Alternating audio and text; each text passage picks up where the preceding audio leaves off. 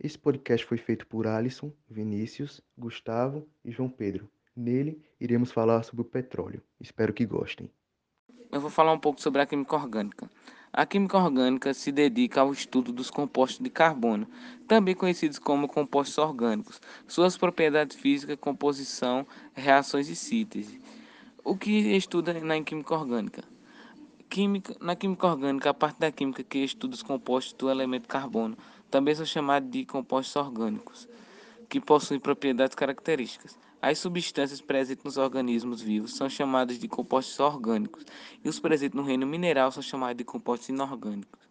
A química é importante para a sociedade em diversos aspectos, como o caso da produção de bens de consumo que envolve a química, como o caso da produção de roupa, materiais de borracha, alimentos, bebidas, fármacos, a criação de matérias para esterco ou auxiliar nos procedimentos médicos, entre outros. Os impactos ambientais da química orgânica: destruição da camada de ozônio, aumento da incidência da chuva ácida, poluição de água de rios e oceanos, poluição do ar, derramamento de petróleo no mar, aumento do efeito estufa e aquecimento global. Intensa utilização de plásticos e vidros, vasta utilização e extração do petróleo, queima incontrolável de combustíveis, descarte inadequado de produtos como pilhas e baterias usadas, descarte de resíduos industriais em rios e produção excessiva de fumaça por indústrias. Derivados do petróleo. É, é, a partir do que chamam de refino. O petróleo não sai dos relatórios prontos para ser comercializados. Precisa então passar por um processo de melhoramento a fim de atender às especificações do mercado. O refino é feito de um processo químico com craqueamento, reforma e alquilação e hidrotamento, entre outros. É, o derivado do petróleo é gás de petróleo, gás de liquidação do petróleo, nafta, gasolina, querosene, óleo diesel, óleo de combustível e redizos. A gasolina é utilizada como combustível.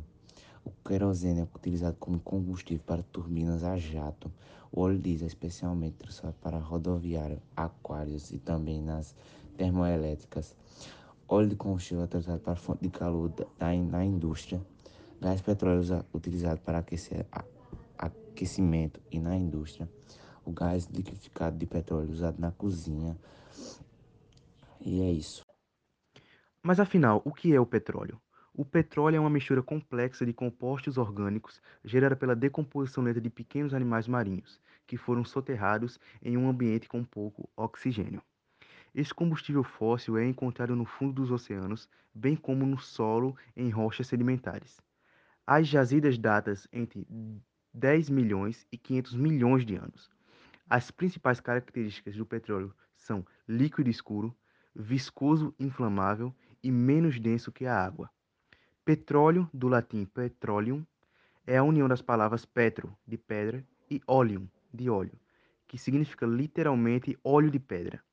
Pelo fato de ser uma das principais fontes de energia a nível mundial, o petróleo é conhecido como ouro negro.